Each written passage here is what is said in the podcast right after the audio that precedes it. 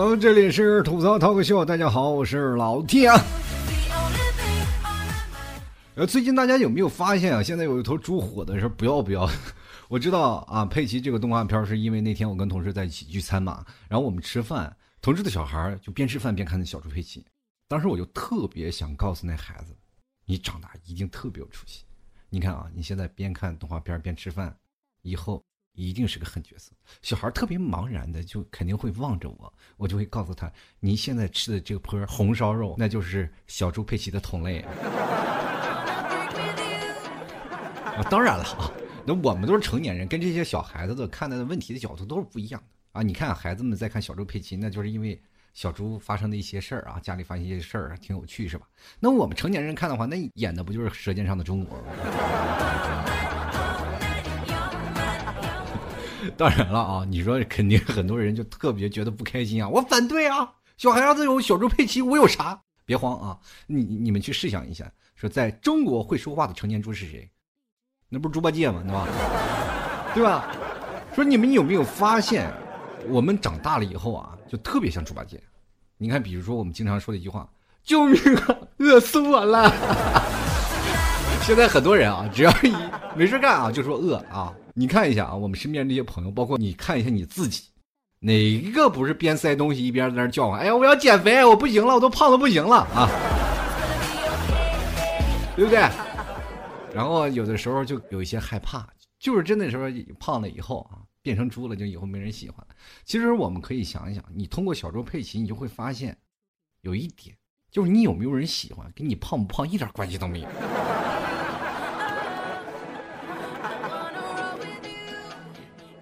然后我们就仔细回忆一下啊，你看我们小时候啊，我们比如说我们就是小猪佩奇，是吧？我们粉嫩可爱又懵懂啊。长大以后呢，我们就变成猪八戒一样，是吧？贪吃贪睡好色。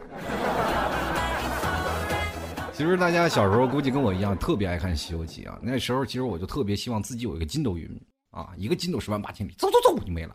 而且那种的，就是想要筋斗云的欲望特别强烈。为啥呢？就是我小时候比较皮啊。跟皮皮虾一样，要犯了错，你看老爸老妈就一顿毒打。所以说，想要筋斗云，主要就是为了满足我的求生欲。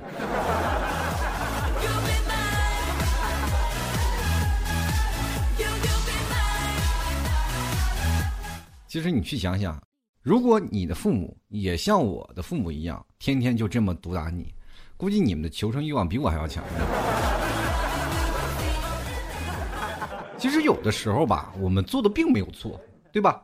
但是你会发现啊，这个你没有办法跟你的父母去辩驳，因为你在他们面前你就是弱势群体。而你要反驳的话，哎呀，你个逆子，看老夫不砍了你啊！是吧？当然了，这个要砍人的人啊，估计就是李靖干得出来。自古上下，父亲砍儿砍儿子，好像就是哪吒被砍过，是吧？不过好像他还是个球呢。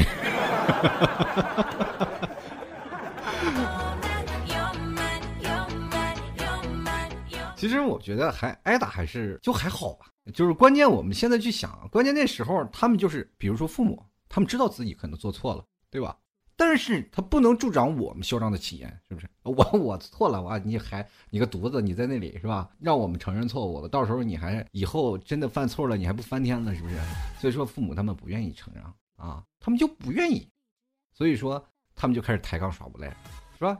你怎么越长越越长大越不像话了，是不是？那你只能跟你的父母说，不好意思，我是遗传的，对吧？我们越长大了就越不听话，我们越长大越叛逆。这很多父母说也也奇怪，我们教育方式是不是有问题啊？对不对？那父母遗传下来的东西，这个东西好像有时候，这个基因好像改变不了。不过你看啊，现在随着我们年纪逐渐增大，父母的两鬓也开始逐渐斑白了啊，他们可能也真的也是，肯定打你也打不动了。关键哎呀，叫真打打不过你，对不对？像我的老爸老妈，现在身体就还算健康啊，也没有什么太大的什么是生病啊这样的。其实我想，可能这是跟他们年轻时候经常对我男女混合双打有一定的关系，是吧？真的啊，不是我吐槽啊啊，就是打了这么多年啊，就是他们俩连一个像样的奖杯都没有得过，就是还是技术不到家。不过两人还吸取教训啊，还经常讨论一下战术啊。我爸就跟我妈说：“哎，你下次你抽他耳光的时候，你加点旋转，是吧？”但是呢，现在打不动了呀，是吧？但是抬杠耍无赖的技能是一点都没减，是吧？可能有的时候你跟他说一些什么话啊，他们就不愿意听啊，就抬杠，就说这些东西，就耍赖啊，那你也没有办法。是不是以前嘛，可能是我们深受那叫什么叫切肤之痛啊，现在嘛就改成生不如死。其实啊，你们有没有这样的感觉？就是有时候你想要说服你的父母，就特别难，对吧？就是你无论做什么，他都要反对，然后再审视你的话，啊，最后呢再抬杠，再耍无赖。然后你看，你现在身边也有一群人。他们不管发生什么，就特爱抬杠。他们有一个特别灵性的称号，叫做“杠精”。现在你说，如果阿基米德还活着的话，估计 他会把之前的理论稍微推翻掉，然后他会说：“哇，好神奇哦！这帮杠子撬地球，连支点都用不着啊！” 这我估计阿基米德要活着也得活活被气死。不过没办法啊，他也确实是用不着。你要什么支点，是不是？这个东西只要没有底线，干啥都行。咱们仔细想想啊，我们小时候父母啊，就是那真的，你突然发现好像父母就是杠精的本精啊，是不是？小的时候啊，比如说，哎，跟妈说，哎呀妈，我腰疼。我其实小的时候啊，跟这个肚子啊，其实都是连着一片的，你不知道哪是哪。啊，就是小时候跟人说，啊妈，我腰疼，腰基本都是对于成年人来说，腰就是肾，是吧？是吧？然后妈妈就基本都会回你一句：“小孩，你连腰都没有，怎么会腰疼？”以至于我多年来以为啊，就是腰只有在成年以后才能长出来，对吧？比如说有次想吃点东西，嘴馋嘛，就是看看着邻家的小孩有零食啊，就说：“妈妈妈。”妈，我也想吃，你能不能给我买？当时我妈就说了：“你还想吃啥？你想那么美。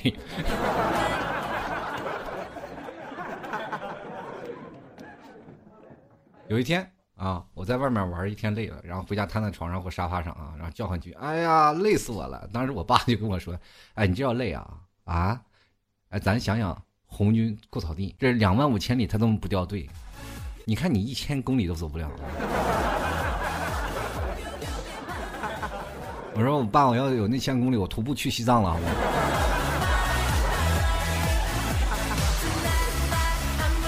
然后有时候我们小时候偷嘴嘛，然后经常会跟父母说：“是，哎呀，这个饭要不好吃啊，这个。”然后父母就开始给你讲那个一九四二年就是大灾害那个，是吧？说你们现在这日子过得是不是太好了？是吧？以前都要啃树皮吃皮鞋的，对不对？如果你以后再挑食的话，那就只能给你煮树皮吃。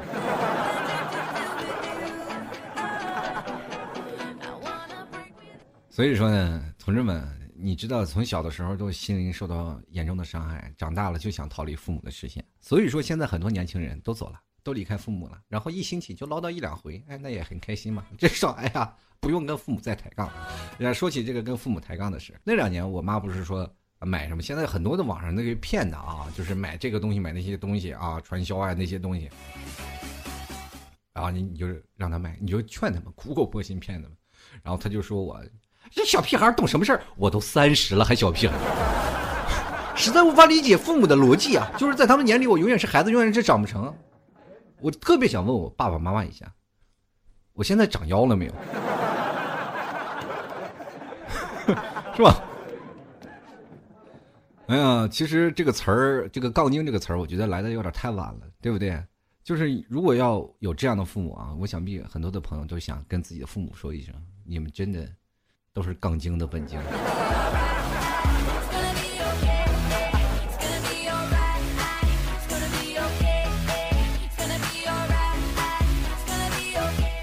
好了，说到杠精啊啊。我们先说一下，杠精其实是毒蛇王的无敌版，键盘侠的高配版，白莲花的精华版，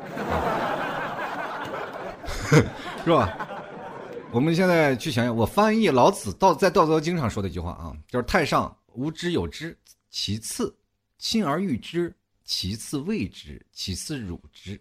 啊，意思是我们现在父母有四种啊，最好的父母是给孩子带以成长的能力啊，当孩子走出门根本就不需要父母。那次一等的父母就是努力保护好孩子，让那个孩子爱你、感激你。那第三种的父母就是言辞强势，让孩子充满恐惧，有话也不敢说。啊，那基本杠精基本就属于这一类。那最差劲的父母就是伤害孩子、拖累孩子，让孩子厌恶憎恨。那我的父母应该属于第五种。就是言辞强势，让我充满了恐惧，而且还伤害我，但是还也努力保护我。那我也爱他，我也感激他。这没办法，生育养育我的这个是吧？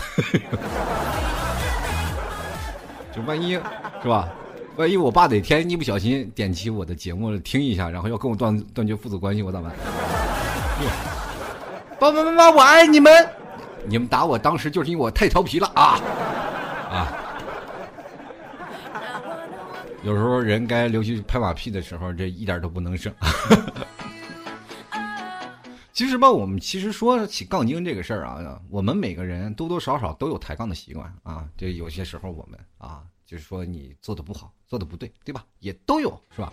但是有的时候也是因为一些不同的理念发生一点小争执。啊，其实这都是人之常情啊！大家的也都别对号入座了，说啊，我要抬杠了，我就是杠精。你想当杠精，你也不是那么容易的事儿啊！我跟大家大家说说啊，这个杠精其实是跟老板还有老师其实这挺像的，就是他们只要一评价，你分分钟就开始怀疑人生。现在游戏比较火啊，像玩王者荣耀呀，或者玩撸啊撸的这些听众朋友啊，你们可能会应该比较有深的感触。就比如说你打玩。打一盘游戏吧，啊，这匹配好了，准备开始打了。本来就顺风局啊，把对面虐成狗了，啊，对方都杀残了都，然后眼看就要推这个高地水晶了，然后就有人发了一排文字，来集合了一波了啊，打完咱们回家洗洗睡啊，很正常的一句话啊，然后接着呢，自己的高地就被推了，对吧？你知道为啥输了呢？就是，可能是玩游戏的人就都懂的啊。你有的人就是玩了以后呢，就因为这一句话，光顾着抬杠了，哪有心情打游戏，是吧？这个完事儿了呢，还有人加这杠精好友啊，就是因为他们两个在游戏当中对骂，哎，还有人加他好友，哎，兄弟，我看你送的挺好，咱俩一起玩游戏吧，是吧？你说我做了节目啊，这么多年啊。我也其实有个强大的内心，什么奇葩的留言评论我没有见过。就是，有的时候当然有心情也会受到影响啊，比如有的人说我长得不太帅啊，那，对吧？就是其实一个两个说我就认了啊，关键十几个二十个都说我不帅，当时我差点就信了，对吧？气气死我了那天。我这样我就照镜子，然后梳了一个特别帅的发型，然后照镜子一看，哎呀，然后又给自己拍张自拍照，然后再仔细观摩了一下啊，确实长得不怎么帅，啊 对吧？啊，但但是我有成年人的魅力啊，对。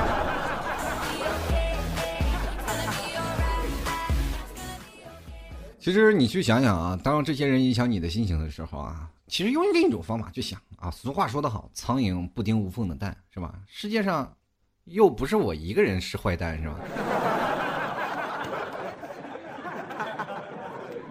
谁说我自己完美无缺？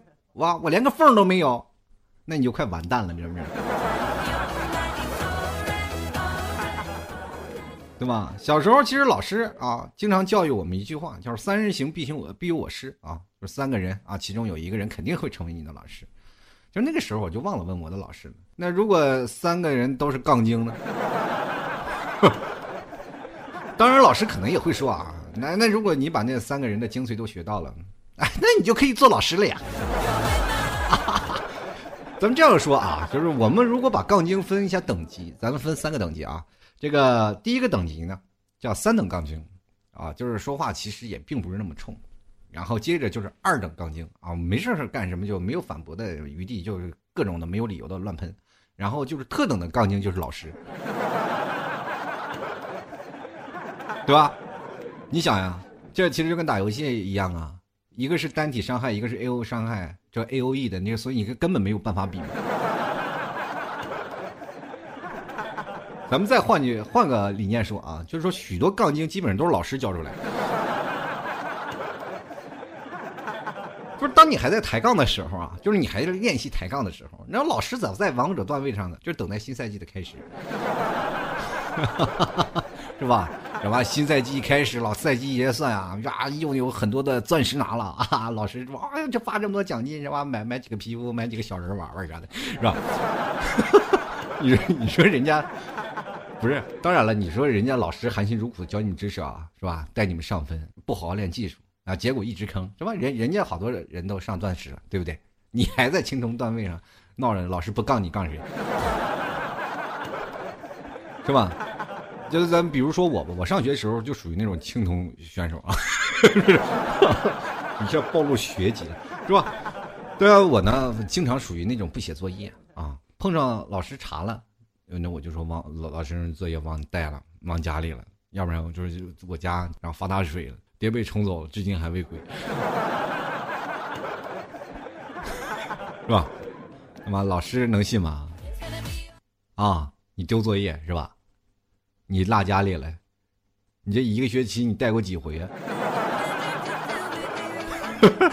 是吧？当时老老师马上就杠精附体，是吧？你你怎么不忘吃饭呢？啊？你怎么不把你自己忘带了呢？所以说这个时候就马上认怂道歉啊！哎呀，不好意思，老师，我估计出门太快把自己落家里了。当然了啊，这个如果老师已经开始那个处于那种杠精附体的时候，就算你是现在的什么星耀、钻石段位，也照样杠你，对吧？好学生也一样，逃不过是吧？该骂他们也得骂，该抬杠他们也抬杠。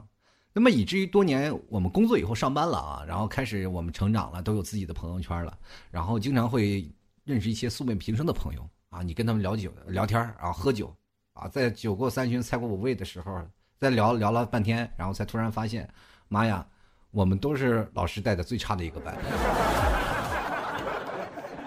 哇？就倍感亲切嘛啊。好像是，哎，为什么你是这个届这届都最最差的班级的同学，我们都聚在一起了吗？而且都不是一个城市的。哦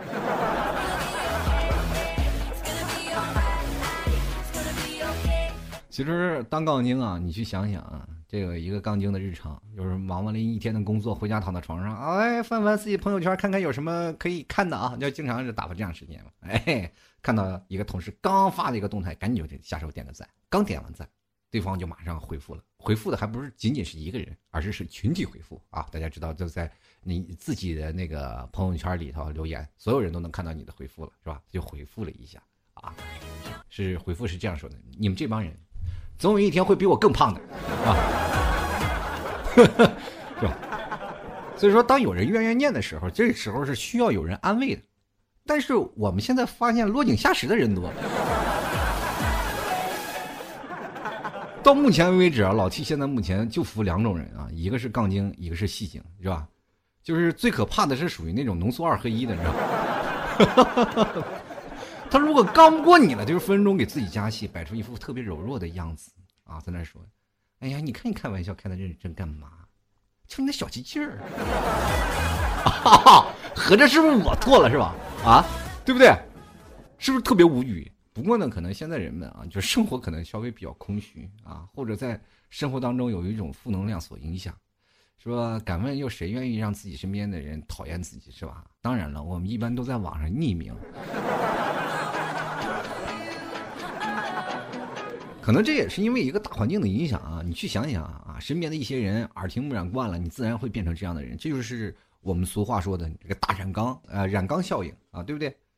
然后比如说咱们这样说，在一个办公室里啊，一帮人都在那里八卦或者讲一些荤段子什么的。当然我自自认很清高啊，是吧？然后我出淤泥而不染啊，然后就会默默的走过去跟他们说，什么荤段子？来来，再给我讲一个，对不对？当然了，如果你跟我不一样啊，你是属于那种特别鄙视啊，你可能觉得他们会变成啊，你马上就会变成他们对立面啊，你是敌人啊，这样下来，你你对他们就产生了敌对的存在了。啊，然后就互相抬杠，谁赢了谁成精嘛。而且其实对于杠精来说，不仅仅是大环境啊，还有一些遗传的基因也在里面。来，比如说我上面提到父母和老师的教育问题，啊，那因为那时候我们还小啊，我们认识的很多事情其实有很多种，我们学到的精髓什么呢？不管什么遇到问题，我们就只有两个字儿，否定啊，对不对？生活当中是不是会发生这样的问题啊？我们这也扪心自问一下啊，包括老提在做这档说杠精的问题上，我们每个人都扪心自问一下，啊，摸着你的良心，如果你找不到你的良心。请你不要找了啊！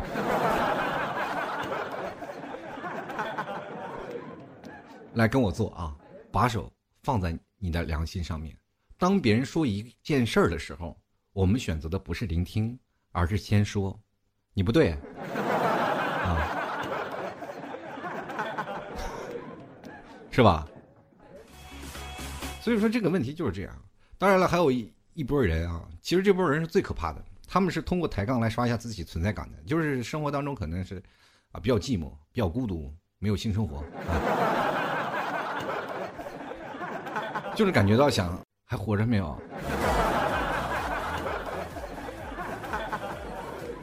最可怕的有一件事情就是，他不仅你抬杠，而且还造谣，对吧？嗯，就比如说像老 T，有的时候我会在我的微博上看到有人留言。说老 T 是在哪年哪年哪年是吧？就是死了。然后那天我一看留言，哎呦，我啥时候死的？对吧？特别可怕，一不小心把我说死了。当然，杠子能成精也是有一定道理的，是吧？我跟你说，杠子啊，就是那些杠精，他们会关注你生活的每一个细节，而且你说的每句话，他是总是能抓住你的这个漏洞啊，然后展开攻击的。所以说，你每个人说话啊，就是肯定会有一些语言的艺术在那里面啊。包括老 T，不敢说整档的节目到下来啊，不可能说每一句话说的都是丝丝入口，对不对？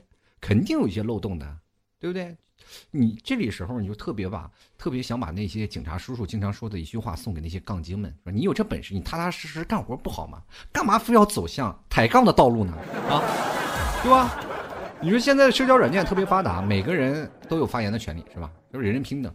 然后很多人会站在道德的制高点来实施这些网络的暴力，就是因为网络的暴力，最近啊，我也经常看到有些人受不了网络暴力，然后自杀了、跳楼的啊，确实是一个生命就走了。那他们还自己心里不自责啊？他自他他没做亏心事，他跳什么楼啊？对吧？就肯定会这样说。对吧？可怕的是，他们自己其实并不知道啊，这句话会让一个人承受多大的打击。当然了，你们可以说，你们干嘛不怼回去啊？废话，能怼得过我还用你说？是吧？就怼不过是吧？其实人啊，这一辈子就是特别希望得到很多的人肯定。上学的时候希望老师肯定，是吧？当你真正长大了，是吧？你希望你的爸爸妈妈肯定，还有你上班了，希望你的老板。你的上司给予你一定的肯定，是吧？当你要结婚了，你就特别希望老丈人对你有特别的肯定，是吧？是吧？老婆不肯定你嫁你干什么？现在我们就是特别希望肯定，但是害怕的就是那些无情的嘲笑和打击啊！可能有些人说：“哎呀，可能过得真的不太好。”然后突然他发现过得比我好呀，不行啊，这不公平啊！这我要，这我要打击他一下呀，对不对？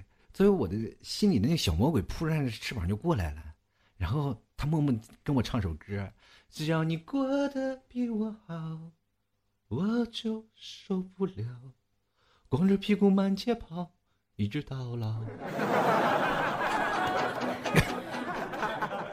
这是我小时候唱的歌啊，可能对我现在也有颇大的影响。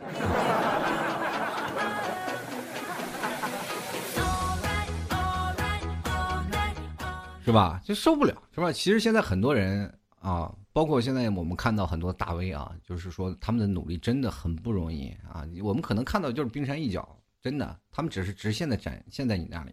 那有的像包括现在明星啊，他们其实真的特别难受啊，就有的时候睡觉不足四个小时。虽然说我们看他都在公共面前啊赶通告赶这些，其实也都不容易，是吧？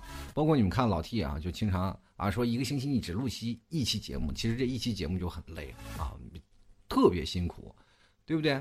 然后哎，他们还在那里说啊，你啊否定就开始否定你，然后不行啊，你这个不好啊，你这个你说你老我努力这么长时间，然后老被否定，其实真的没有办法，就是心里就有点接受不了，对不对？哎，我们这样试想一下，就是你走马路上，你踩到踩到一坨狗屎，然后你还不知道狗在哪儿那种，对吧？你想发火都没处撒，你知不知道啊？所以说，有的时候不要和这个妄想啊，去和那些杠精们去讨论什么是正确的，对吧？因为你就根本没有办法跟他们去跟他们去讨论，是吧？他们反驳你是没有道理可讲的。然后比如说杠精最经常用的一句话啊，不管你说出什么啊，就是一句话，你心里只有你自己就能把你秒杀。哦，对不对？你们如果不信的话，你们可以去试试啊。碰到什么事情，你就去套一下这个词，你就说你心里只有你。然后你再给自己加点戏啊！你要如果加点戏更好，然后特别疑问的跟他说：“你是不是你心里只有你自己呀？”你看他他是不是自己就把自己点炸了？就是最后啊，我还是觉得个人认为，杠精在这个各社交媒体啊活跃啊，其实是对于现在的网络环境并不是一件好事。本来就是咱们富有很正能量的一个社交氛围啊，现在被喷子和杠精们搞得是乌烟瘴气。其实我们对这一片负能量的地方，什么心情就肯定好不了，对吧？每天我们身边嘈杂的全是这些骂骂呀，还有一些让人觉得特别不开心的事情。当然，你被传染了以后，你也想发挥自己的。是吧？我不愿意当垃圾桶，我凭什么当垃圾桶？你们喷的开心，那为为什么我在旁边受受气，是吧？所以说他也要以开始以牙还牙，就慢慢慢慢会变成传染病。其实这个东西是很可怕的一件事儿。我们真的应该希望在这个环境里能充满正能量，对不对？虽然我们现在提倡什么言论自由了，但是我还希望每一个朋友能真诚的去对待每一件事情。当别人真的好了，你咱们给予祝福和鼓励；他要真的做做错了，咱们可以提出批评和反对嘛。对吧？当然你要有那个叫做什么，有证据啊。他说批评了，你要明确指责他的证据在哪里，你不要无关的时候反驳你就是错了，是不是？当然了，我最后还说一下啊，可能吧，这个每个杠精上辈子都是折翼的猫，因为每个杠精都是挑刺的高手啊。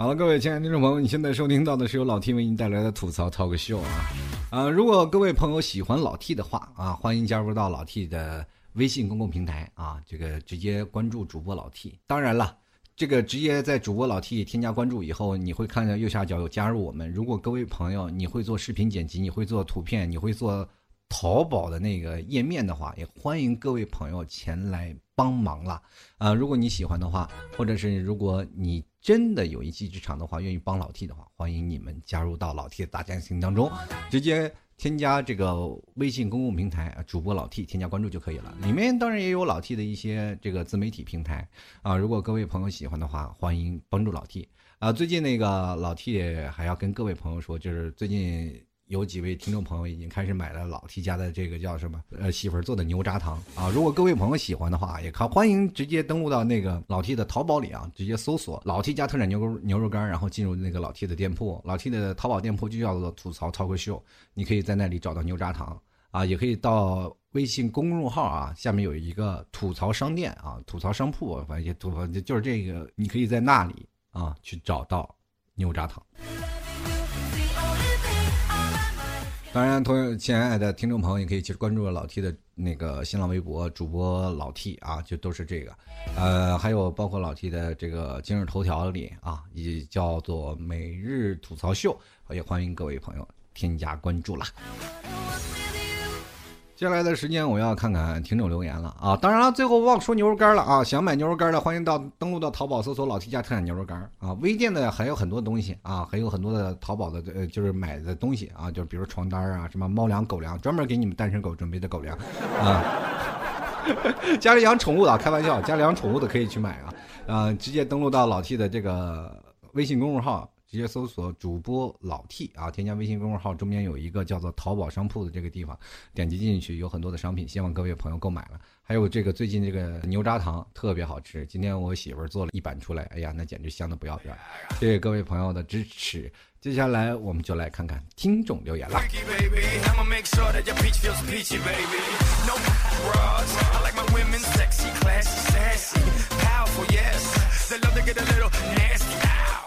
当然，想要跟各位亲爱的听众朋友说一下啊，就是最近老 T 可能节目会慢慢的进行一些改版，包括在今天节目当中，可能很多听众朋友看出有一点小小的改变了。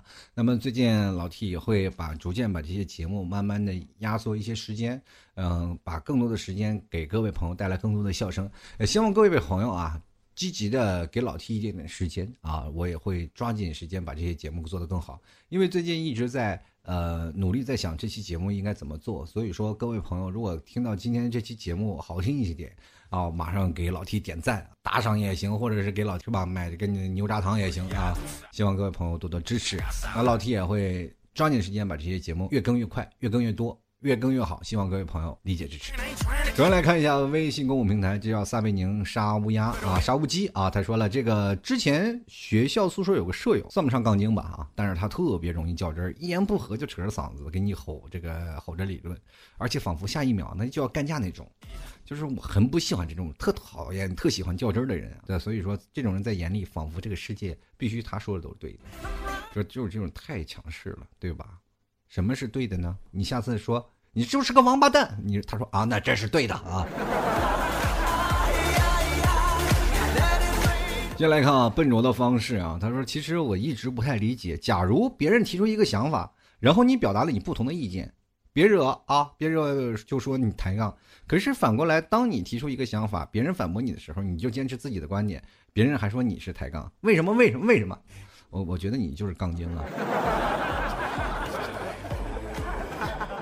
是吧？其实你我们要把这个抬杠分一下啊，就是抬杠就是普通抬杠啊，也杠精就是杠精，杠精是没有理由的啊，不管什么事儿他就先否否定你，最后你不管说什么，就比如说今天身边的朋友，你说哎呀，我这今天有点难受啊，对呀，你不难受谁难受是吧？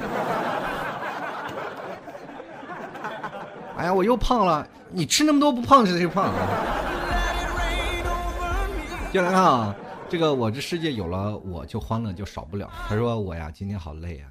我爸就说了，石油工人比你还累，扫大街都比你累，挑大粪的比你累，人家都不说啥，你年年轻轻的喊什么累？这个关键这个问题，我就想问一下，你爸怎么知道石油工人扫大街的、挑大粪的，他们没有说过累呢？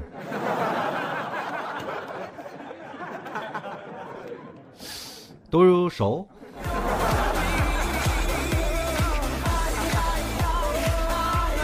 进来看节目，依然他说：“如果你身边没有杠精，不是你不正常，还是你不正常啊？这什么意思？就是身边有杠精才算正常呗？啊，没有杠精就算不正常？怎么了？杠精都怎么了？”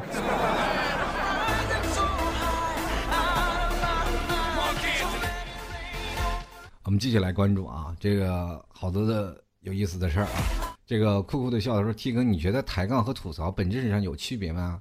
那可都是怼啊。”不一样，吐槽呢是用另一种方式在说一些问题啊，比如说，看你妹啊，这个反正等等等等，就是吐槽是发泄那自己心中的一些小不满，抬杠就明显是让你心里不爽，就是抬杠有一种那种气势，就是一秒钟就是让你不爽到爆，吐槽反而是一种幽默的形式，对吧？这个讽刺的形式，这个一个是暗讽，一个是明抬，就完全是不一样的。这个 August 他说了，我们宿舍有一个同事啊，我每次我说什么，他都要和我抬杠，啊，说的说的就感觉要骂起来一样，真是醉了，都不想和他说话。他一个很很是自我的人啊，所以说下次见面的时候你就低着头，嗯，你说的都对，你说的都对，你跟我妈一样的。继续来看啊，沉鱼落雁啊，他说：“对于这种杠精，我一般是敬而远之，所以身边呢基本没有。但是有一类人啊，咋避也避不了，那就是家人呀。我家有个奇葩，那应该叫怼精了，一家子就我一个外姓人，所以说他就只怼我，啥事儿都杠，都怼。凡事呢不能好好说吗？那语气那腔调，那听着就上火，你还不能怼回去啊？我从小接受的教育很根深蒂固，不允许对长辈无礼啊。”啊，叫长辈儿无礼，那后来呢就只能无无视了。那没办法呢，我也就是想啊，愉快的玩耍，只能装疯卖傻。说啥呢？没听懂。感觉你每天生活在水深火热当中啊，就每天在那儿，哎呀呀妈呀，是吧？哎呀，今天你这个地你就不会拖拖动吗？哦，我说装疯卖傻啊，装疯卖傻，我学一下啊，装疯。哦，哦，我你说啥没有听懂啊？哎呀，这我觉得你要这样呢，给自己加戏，你老公以后一定会高看你一眼。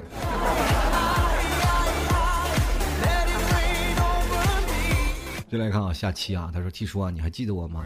啊，我我是前几天啊，就你直播时那高三党。说到杠精啊，这个我呃两天前呀，我们就是试高考三模嘛，英语呃这个法语法什么填空，总共十个啊，我就对了两个。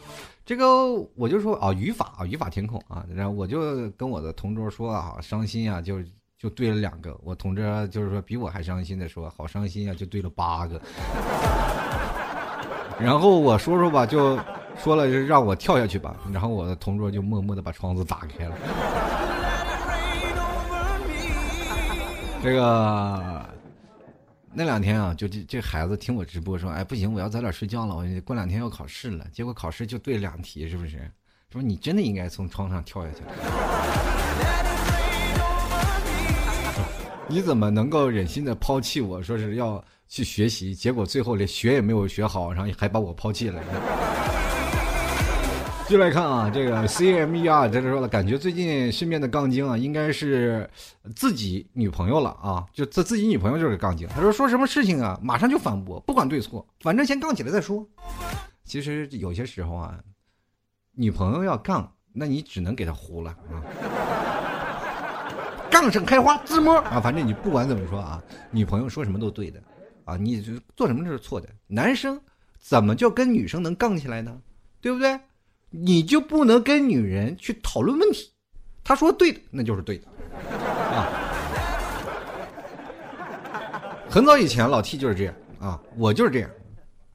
不管别人说啥，那我首先说，那我得各抒己见。现在你看，我老婆说啥就是啥，死去，那我就好，我们就我就得开始不那办这后事了，是吧？当然他也不忍心啊，接下来看啊，S E R A 是他说身边有个同事，无论他说什么，他的回复永远都是不是的，真心感觉聊不下去了，于是就对对对，您说的都对，哎，就就就这样啊，你你发现了那些老说不是的不是的不是的，那就是杠精啊。对。来看这个少放哪儿了，老 T 的淘宝名字就叫少放哪儿了啊，你这这一念少放哪儿了，感觉念我的名字一样，他就说我就是。集体的那个杠精啊，每天宿舍里各种怼舍友，在外面各种怼同学，聚会还会怼老师哎！我你也不想活了是吧？就是有次啊，班级聚餐，老师这个猜码都是长者要打个圈然后到我这儿我就不让领导过了啊，不让导员过了是吧？一直和导员啊。这个抬杠灌了好多红酒，这个导员估计现在还对我印象深刻，经常开会还会提到我。现在想逃个特呃想逃个课都难呀！哎，这孩子一看就是不行。你来我们大内蒙试试，让导员给你看看，你就是灌多少酒，我估计你都得从桌子底下出来是吧？是吧？你们那儿用什么用杯，我们那儿都用桶。人都说了，内蒙古人都壮啊。一有一个朋友，南方朋友说去内蒙古了，哇，你们那内蒙古人那个肚子，那腰围怎么都那么粗，是吧？这我来你们这儿做点服装生意都赔了啊，是吧？不是腰围怎么那么大？我说那腰围那么大得装酒啊，对不对？啤酒肚，啤酒肚不装啤酒装啥啊？进来看啊，琛吃素病啊，他说每当有人夸自己好看时，我都会觉得他太狠了，自己都骗自己。其实，这是是一种自恋，是一种病啊。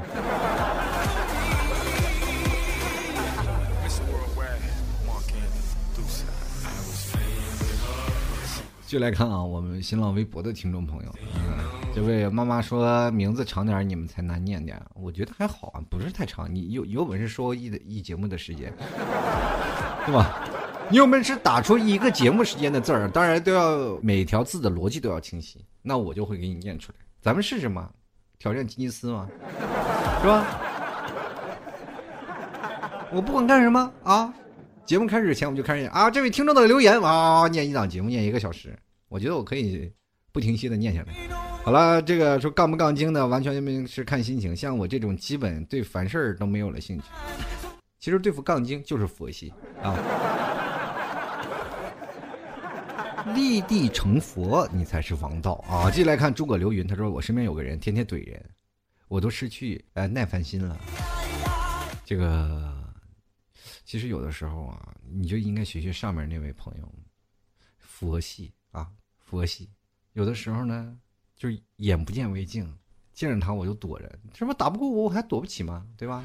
就来看一涵，他说看心情吧，心情好了就无所谓，心情不好那就是一个烦。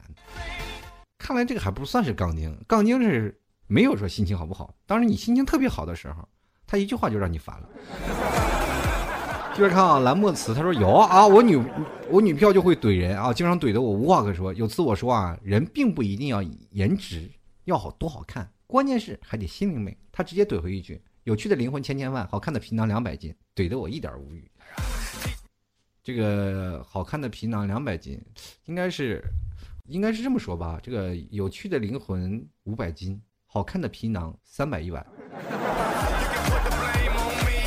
接来看啊，继续飘零啊！他说抬杠是好久好久以前的事儿了。我记得回家和家长抬杠啊，动不动就一顿暴揍，以后再也不敢了。现在说起这个抬杠啊，确实有时候给人们整得很恼火。直播间呀互怼啊，互怼模式更是这样。听说你怼过吗？妈呀！你知道武松打虎那个棒子就是我，你知道吗？接来看啊，西瓜个西瓜个西皮啊，他说还是分人啊，好朋友这个杠精就无所谓了，杠就杠呗，谁叫是朋友呢？不熟的人也就无所谓了，嘴上你说的对，心里你以为你是谁？老子又不在乎，我不 care，是吧？嘴上哈哈哈，心里妈妈屁是吧？这个 不是这个，应该 M M P 是吧？这个幼小的这个幼稚的小园子，他说我就是其中一个。结婚以前呢，还是个文静的姑娘，不爱说话。结婚以后呢，就经常把人家说的不吱声，还是个挨揍都没人来的那种。你能告诉你们门牌号吗？我们终于找到了一个抬杠的高手，我们去找你吧。就来看啊，生息啊，他说：“T 叔，你还记得我吗？我是前几天啊，就是刚才已经说了啊，就从窗户要跳起那个啊。”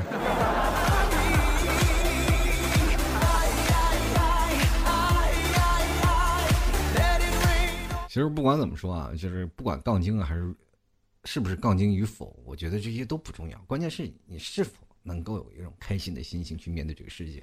其实我前两天一直说那种佛系的少年，我觉得还蛮好的。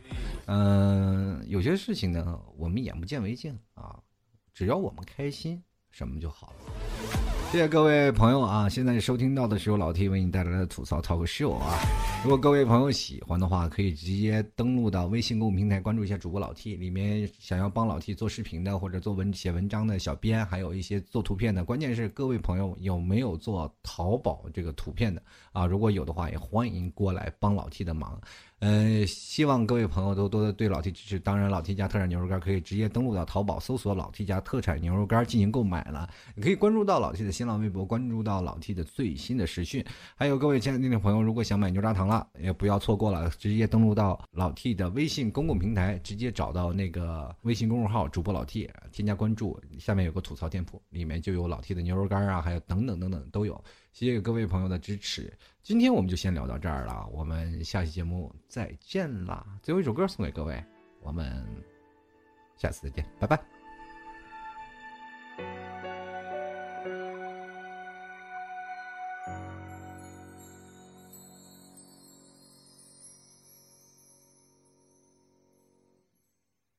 时间在渗透，沙漠